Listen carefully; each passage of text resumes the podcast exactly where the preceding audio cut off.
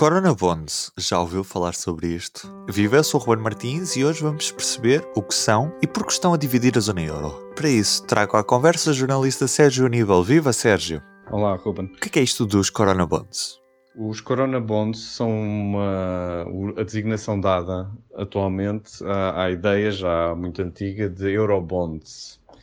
E, e, o que diferencia este tipo de emissões de dívida, não é? os bonds são obrigações, de dívida pública emitida pelos países, é que os, os eurobonds, e neste caso os, as corona bonds, seriam emissões conjuntas de toda a zona euro, de todos os países da zona euro. Atualmente o que acontece é que cada país faz as suas próprias emissões de dívida, com as suas próprias taxas de juros. Portugal, por exemplo, tem taxas de juros mais elevadas que a Alemanha, tem taxas de juros atualmente mais baixas que a Itália e que a Grécia. Portanto, os investidores uh, avaliam o risco que, que, correm ao emprestar a cada país e pedem mais dinheiro quando emprestam dinheiro a Portugal do que quando emprestam dinheiro à Alemanha. Que agora, atualmente, até a Alemanha consegue receber dinheiro emprestado e ainda receber juros por isso. No caso dos Corona Bonds, seria uma emissão conjunta.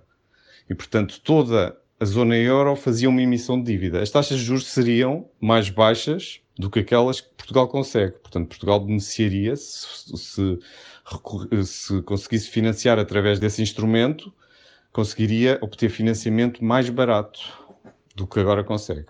A Itália ainda mais barato.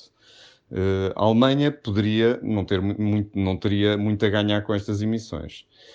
E correria o risco de, no caso de por exemplo, a Itália não conseguir depois amortizar a sua parte da dívida, ter que ser ela uh, a entrar, digamos assim, com o dinheiro. E é por isso que os países do Norte, Alemanha, Holanda, Áustria e Finlândia, são os países que estão a ser identificados como os principais opositores desta ideia, não querem avançar para uma mutualização de dívida, ou seja, para emissões conjuntas de dívidas para a emissão destas Corona Bonds. Que outras soluções é que há em cima da mesa nesta altura? A solução que parece estar a ser possível de negociar neste momento é uma solução intermédia em que uma entidade que já existe, que é o mecanismo Europeu de Estabilidade, que, que, foi o mecanismo que foi usado para financiar os programas de resgate a Portugal, à Grécia, eh, durante a, a última crise. O mecanismo eh, de estabilidade europeu abriria linhas de crédito aos países que necessitassem linhas de crédito, um valor até 2% do PIB, que no caso português equivale a 4 mil milhões de euros.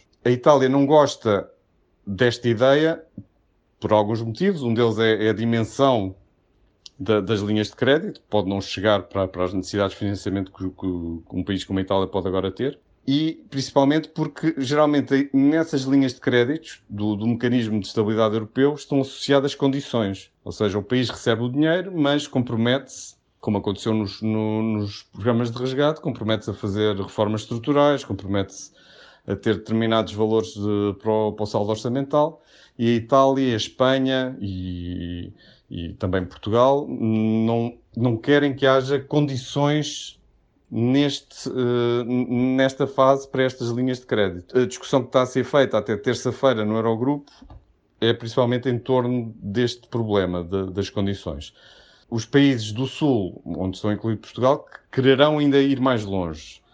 Mas uh, neste momento, o compromisso que será possível obter com, com, os outros países, e principalmente com países como a Holanda, que estão bastante reticentes em avançar para, para uma solução desse género, são estas, uh, estas linhas de crédito do Mecanismo de Estabilidade Europeu, provavelmente com níveis de condicionalidade muito baixos para poder uh, agradar a todos. Vamos estar atentos, até porque esta terça-feira devemos ter novidades, visto que é o dia da reunião do Eurogrupo.